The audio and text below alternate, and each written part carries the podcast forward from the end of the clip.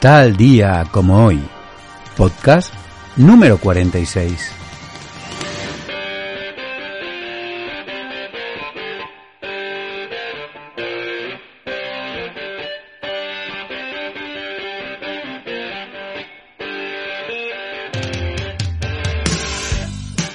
El futuro de la educación no está en estandarizar, sino en personalizar, no en promover el pensamiento grupal y la despersonalización, sino en cultivar la verdadera profundidad y dinamismo de las habilidades humanas de todo tipo.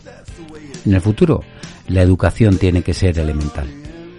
Hoy, en tal día como hoy, vamos a hablar de la educación y lo vamos a hacer a través de una figura considerada como el mejor educador del mundo, o en todo caso, es una figura que desde que lo conocí y lo estudié me ha fascinado y que murió un 21 de agosto de 2020.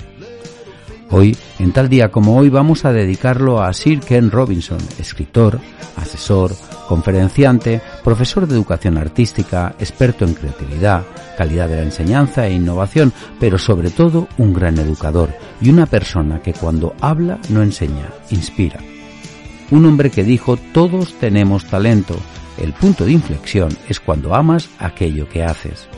O que las escuelas se parecen a fábricas, ya que montamos una estructura educadora industrial y que los alumnos parecen más obreros que estudiantes y que cuestiona la rigidez de los horarios, la separación de los alumnos por edades, la descompensación horaria de las materias, así como el hecho de priorizar el producto manufacturado al talento y la creatividad.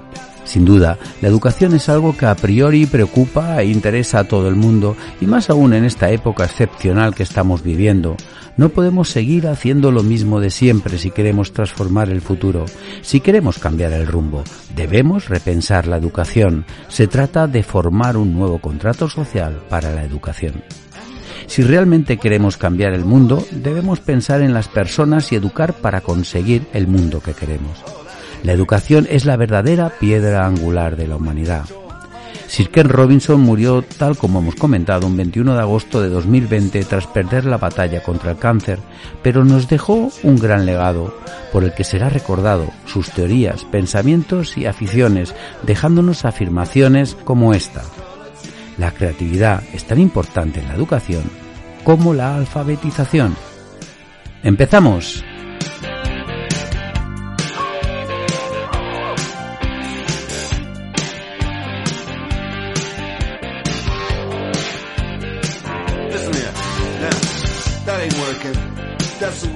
La educación no es una preocupación contemporánea, ha sido una preocupación desde el inicio de los tiempos, desde que somos humanidad.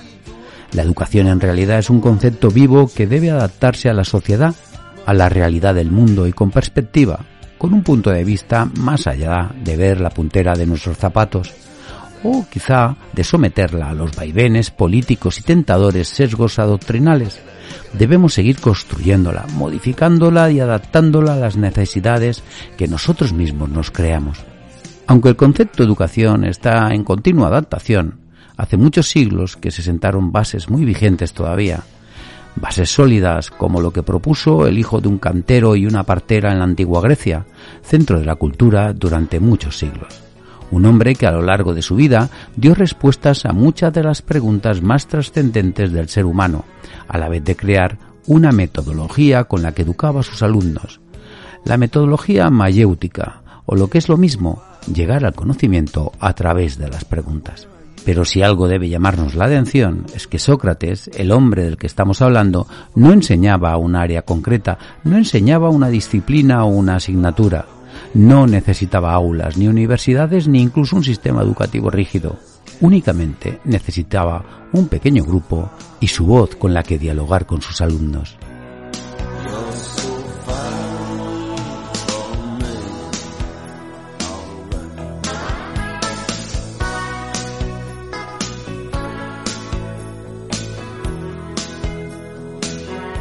En griego, mayéutica significa partera, matrona. En realidad, Sócrates plantea con su metodología que la enseñanza pivote en relación entre maestro y alumno en igualdad de condiciones, de tal forma que ambos participan activamente del proceso de aprendizaje, siendo el maestro quien ayuda al alumno a alumbrar la verdad. Recordemos que para Sócrates el ser humano es capaz de alcanzar la sabiduría cuando se conoce a sí mismo y toma conciencia de la propia ignorancia, llegando hasta hoy una de sus frases más famosas, solo sé que no sé nada. Sin lugar a dudas, todo esto nos permite observar lo lejos que está el modelo actual del de Sócrates, la mayéutica con el constructivismo y el aprendizaje significativo la importancia del diálogo, la duda y la refutación como elementos básicos parte del proceso de aprendizaje que día a día lo machacamos con las premisas del mecanicismo. No olvidemos otra gran reflexión del filósofo ateniense en la que nos dice, debemos pensar que la educación es el encendido de una llama, no el llenado de un recipiente. Y es que en la educación del talento, más allá de un aprendizaje de contenidos, contiene valores tan importantes para la persona que resulta imprescindible no desvincularse de su verdadero sentido social. Construir mejores personas. De hecho, Pitágoras, filósofo y matemático griego, nos decía, educar a los niños y no será necesario castigar a los hombres.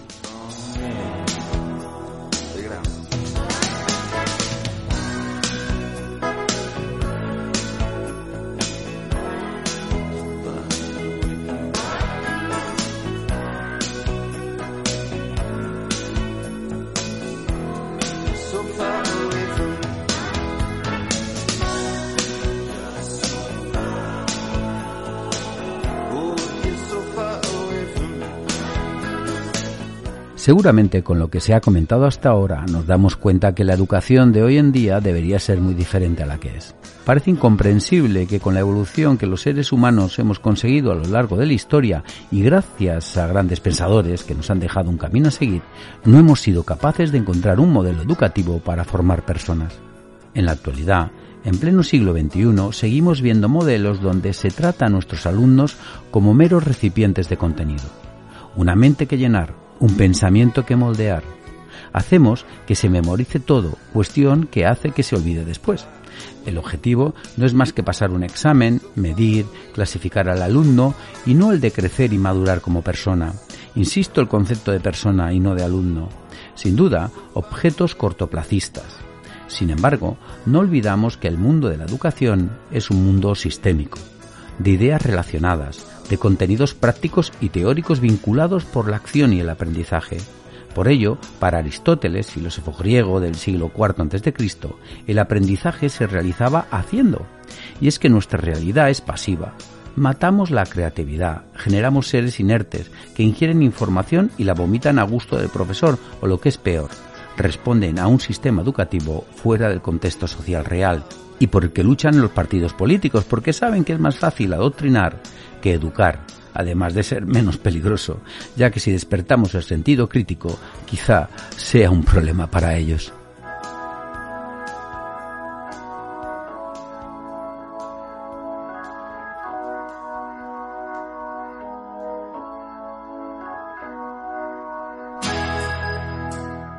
La mejora de nuestra sociedad parte de la mejora de la educación. Incluso llegaría a afirmar que la mejora de la humanidad y de la viabilidad de nuestro planeta tiene que ver con la educación, intentando educar al individuo de modo integral y desde una perspectiva de acción conjunta de la propia sociedad, padres, más media, política, instituciones, profesores, en definitiva, educar es un papel de la tribu, entendiendo como tribu a la sociedad en sí misma.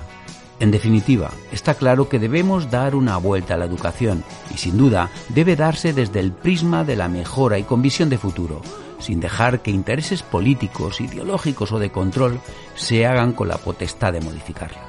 Debemos trabajar en convertir la educación de los contenidos, de los exámenes, de la visión cortoplacista, en una educación en la que prime la curiosidad, el desarrollo del talento, la de formar en primer lugar a la persona, la educación del pensamiento crítico, en definitiva, un nuevo paradigma que representará un gran impacto en la humanidad, una verdadera revolución, donde el arma más poderosa será el pensamiento, el respeto, el diálogo, la aceptación de otras visiones y opiniones diferentes a la nuestra.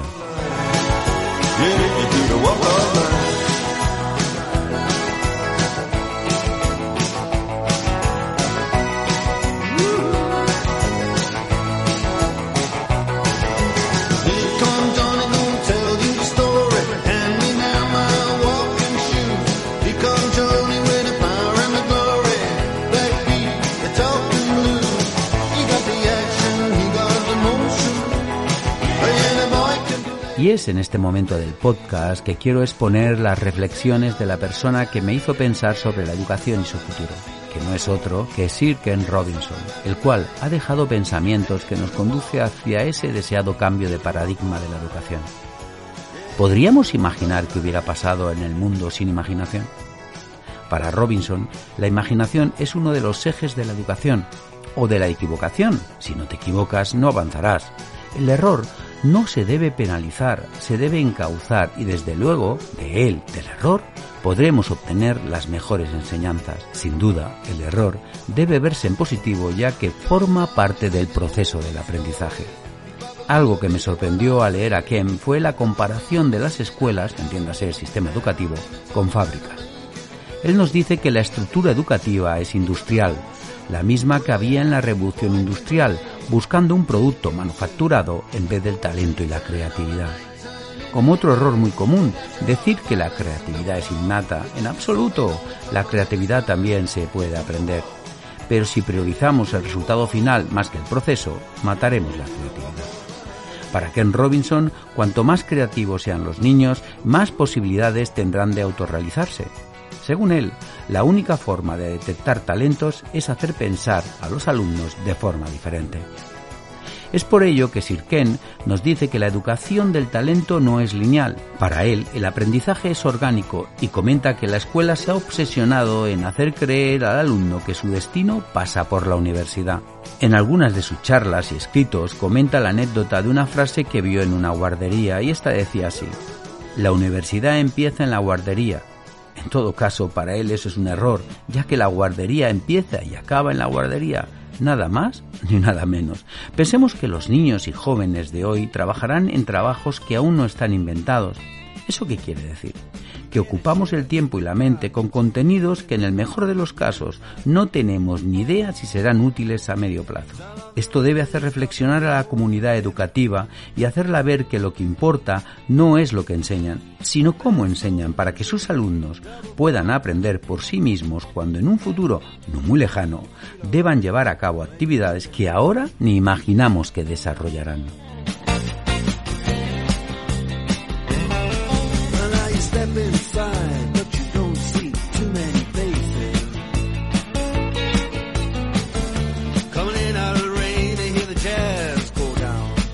En una de sus numerosas conferencias, el Agora Talentia, el primer foro mundial sobre el talento en la era del conocimiento, celebrado en Pamplona en febrero del 2009, el profesor Robinson dijo, es necesario potenciar la diversidad para autorrealizarnos y que la única forma de descubrir talentos es pensar de forma diferente. Ni tampoco es propiedad exclusiva de un puñado de privilegiados, porque considera que todos tenemos talento. El punto de inflexión es cuando amas aquello que haces el talento tiene que ver con descubrir actitudes naturales y alentarlas activamente. Tengo el convencimiento de que la mayoría de los adultos no tienen ni idea de cuáles son sus talentos, que dedican sus vidas a trabajos que quizás les parezcan interesantes, pero no sienten pasión. La educación ahoga y margina el talento, afirmaba el profesor. Habló del talento como un recurso humano y lo comparó con los recursos naturales porque no suelen estar en la superficie, hay que sacarlos a la luz. Para lograr que el talento aflore se tienen que dar las circunstancias. Nuestro gran problema es el sentido común, apuntó Robinson. ¿Por qué? Porque somos una generación con una mentalidad lineal que da muchas cosas por sentadas que no son ciertas.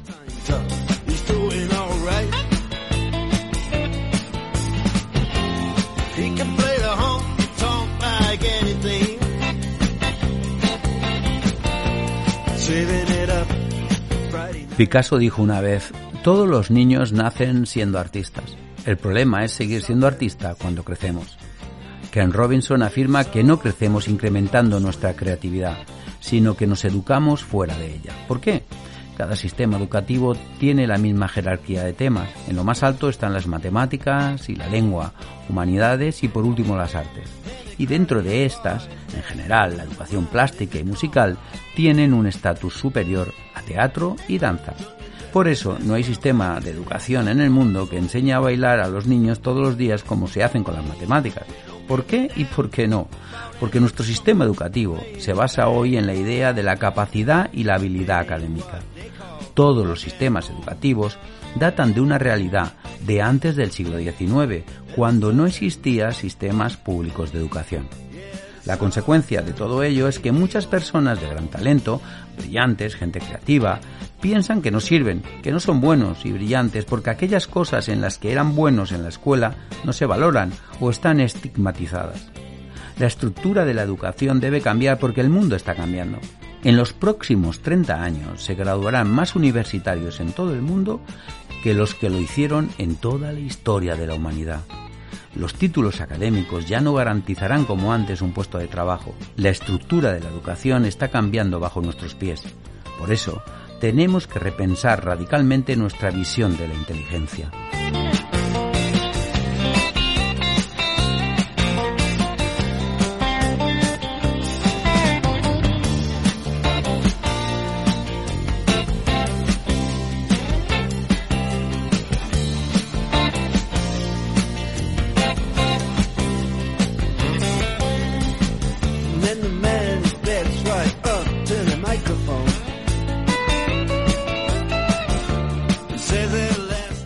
Vamos llegando al final de mi cuadragésimo sexto podcast, el dedicado al 21 de agosto, el dedicado a la educación y a mi parecer al que ha sido el mejor educador contemporáneo, Sir Ken Robinson.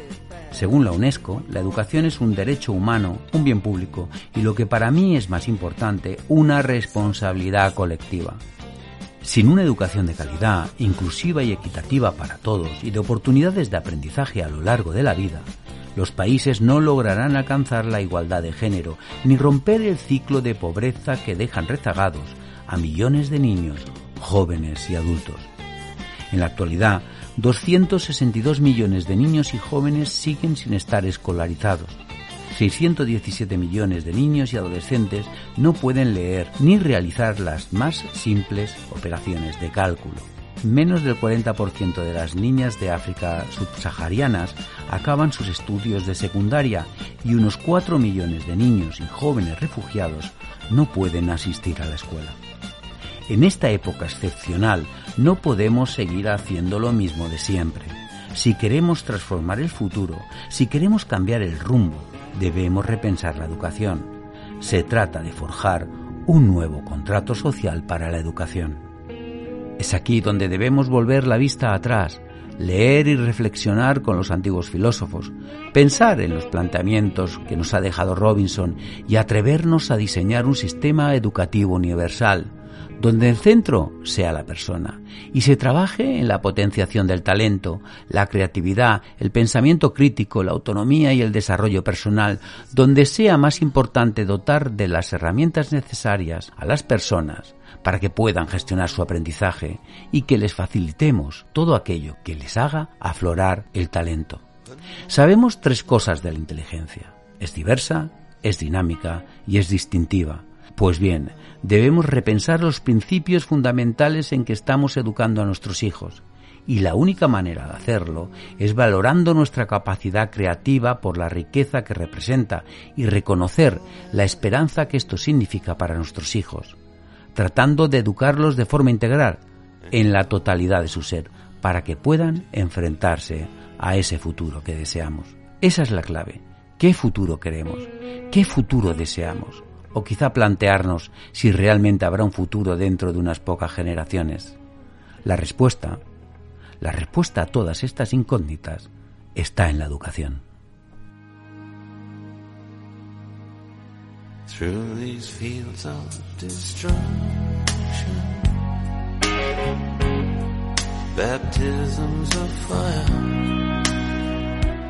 Dedico este podcast a todos aquellos que han trabajado y trabajan por educar y lo hacen con pasión. Tienen un gran peso en sus espaldas, el futuro.